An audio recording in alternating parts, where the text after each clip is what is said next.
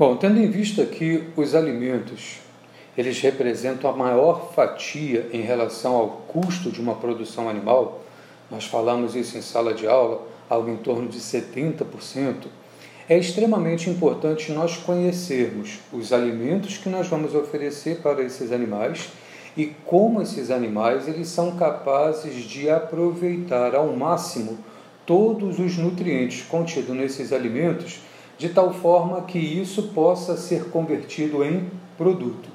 Dessa forma, então, a eficiência alimentar ela vai exercer um grande impacto sobre a lucratividade da pecuária, né? Por isso, é essencial pensar em animais cada vez mais eficientes no aproveitamento do alimento. Então, nós precisamos entender que, além do benefício direto sobre a questão da lucratividade para o produtor, o animal também mais eficiente, é claro que ele vai produzir menos poluentes, como é o caso, por exemplo, de esterco e até mesmo do metano. E, além disso, tem muito menos impacto sobre o ambiente. Isso a gente pode pensar, por exemplo, em uma menor necessidade de pastos e até mesmo a produção de suplementos e, consequentemente, menos áreas. Então, quando a gente começa a pensar exatamente sobre como que esses animais eles são capazes de aproveitar muito bem os alimentos que estão sendo oferecidos para eles, é importante o produtor ele ter algo, algum parâmetro, um índice que possa mostrar para ele que aquela alimentação que foi preparada, que foi formulada, realmente ela está sendo muito bem aproveitada pelos seus animais e isso está gerando lucratividade. Dentre esses índices zootécnicos, nós temos a taxa de conversão alimentar. A conversão alimentar nada mais é do que a relação entre o consumo médio de ração pelos animais em um determinado período de tempo, né, em relação a um produto. Então, aqui nós, nós podemos pensar em termos de ganho de peso, pode ser dúzia de ovos, pode ser produção diária de leite, pode ser peso de lã. Então, a, a conversão alimentar é exatamente isso. Eu tenho duas variáveis que eu preciso conhecê-las, dominá-las, para que eu possa ter um índice de tal forma que eu venha repassar esse índice para o produtor e o produtor ele então ter condição de avaliar esse índice e verificar se é necessário fazer alguma alteração. Um grande exemplo, né, nós podemos dar aqui um exemplo hipotético, seria, por exemplo, eu começar a criar frango de corte. Então eu vou precisar, obviamente, adquirir pintinhos de um dia. Esses pintinhos de um dia, quando eles chegam, eles vão ter um peso médio em torno de 40, 42 gramas. E pensando numa produção em que dentro de 42 dias essa ave ela está pronta para ser abatida, então eu preciso calcular dentro desse período de produção, ou seja, dentro desses 42 dias, qual foi o consumo médio de ração dessas aves em relação ao peso final dessas aves que estão prontas para serem abatidas. Nós podemos usar como exemplo, vamos pensar que é, o peso final dessas aves, prontas agora para abate, seja de 2,5 kg. Então, 2,5 kg é o peso final dessas aves. Ora, como essas aves elas chegaram com um peso inicial de 40 gramas, então eu vou entender que o peso médio final dessas aves vai ser de 2,460 kg, que somado com os 40 gramas do pintinho de um dia que chegou, vai perfazer então os 2,5 kg, perfeito? Bom, então eu tenho, já tenho já qual é o peso médio final do meu lote dessas aves. Eu agora preciso saber nesse período de tempo qual foi o consumo médio de ração. E eu faço isso através de pesagens diárias, né? E eu vou verificar que o consumo médio, por exemplo, tenha sido aí em torno de 4 quilos 260. Então esse foi o consumo médio de ração por ave no período de 42 dias. Como a conversão alimentar ela é dada pela relação entre consumo em relação, nesse caso específico, né, para ganho de peso, então vou pegar os 4,260, que é o consumo médio de ração nesse período de 42 dias, e vou dividir pelo ganho de, médio de peso dessas aves. Então, lembrando, elas, elas estão prontas para ser abatidas com 2,5 kg, mas como elas chegaram com 40 gramas, então por diferença eu vou encontrar 2,460 kg. Então, ao dividir 4,260 por 2,460, isso vai me dar um índice de conversão alimentar de 1,73. Então eu chegaria então para o produtor, para o agricultor nesse caso, e falaria assim: olha, o índice de conversão alimentar do seu lote, desde o momento em que esses pintinhos de um dia lhes chegaram, e agora essas aves estão prontas para serem apanhadas e encaminhadas para o abatedouro, esse índice de conversão alimentar é de 1,73.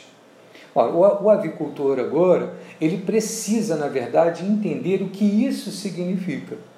Então, eu ter um índice de conversão alimentar de 1,73, isso significa que para cada um quilo de ganho de peso dessas aves, foi necessário elas ingerirem 1,730 kg de ração.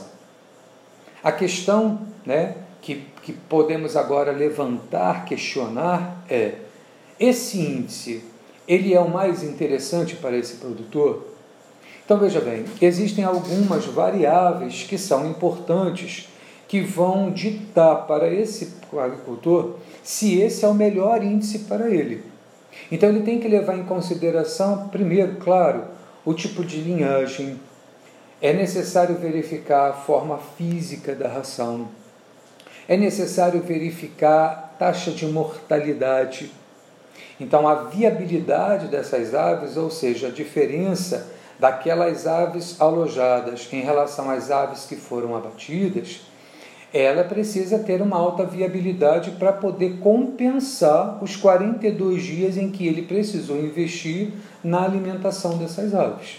Então, se ele tiver um, um índice de viabilidade mais baixo, isso significa o quê? Que essas aves elas consumiram a ração, o produtor precisou investir em formular, em bater essa mistura, fornecer para os animais, os animais consumiram essa ração, mas no final essas aves por algum motivo elas morreram e elas agora não podem mais ser encaminhadas para o abatedor. O produtor ele precisa descartar essas aves. Então isso significa prejuízo. Então ele precisa levar em consideração estas variáveis. E a grande questão é qual foi a eficiência né, desse alimento que foi fornecido para esses animais. O quanto que esses animais, na verdade, eles foram eficientes em aproveitar esse alimento que foi fornecido. Então, um outro índice que mede exatamente essa questão zootécnica para poder mostrar se aquela ração ela foi a melhor ou não para os seus animais é o índice de eficiência alimentar, no qual ele mostra uma relação inversa. Então, ou seja, seria eu pegar o ganho de peso né, médio dessas aves e dividir pelo consumo. Como o, o ganho médio de peso foi de 2,460 kg, nesse exemplo que nós demos de uma forma hipotética, né, e o consumo médio de ração foi de 4,260 kg, então isso significa que a, o índice de eficiência alimentar foi muito próximo de 58%. Ora, a gente verifica, na verdade, que esse índice ele está um pouco baixo. Então seria interessante, na verdade, eu melhorar esse índice de eficiência alimentar. Como que eu conseguiria isso?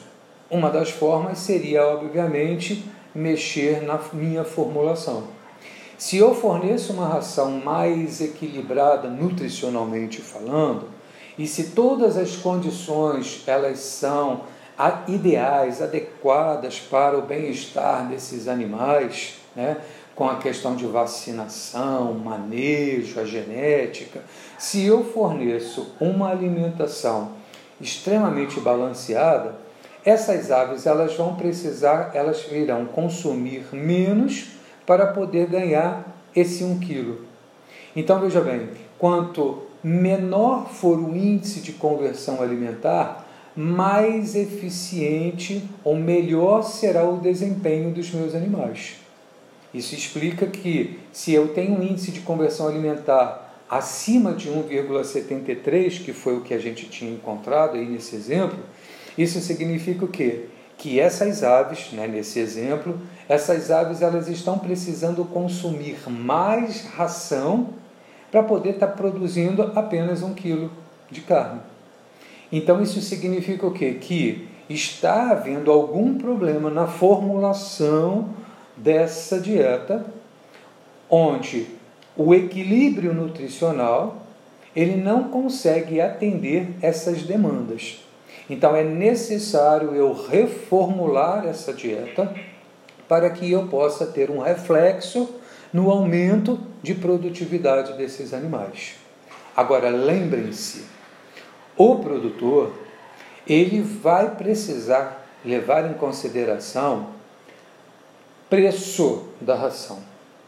Então, a economicidade é, é um dos fatores que o produtor ele busca de tal forma que ele possa manter uma produtividade dentro da sua realidade. Perfeito? Que isso então, essa, essa explicação ela possa ter ajudado a elucidar melhor como que vocês conseguem entender esse índice de eficiência, o índice de conversão alimentar, que é uma forma bastante prática e importante para repassarmos essas informações para o produtor animal.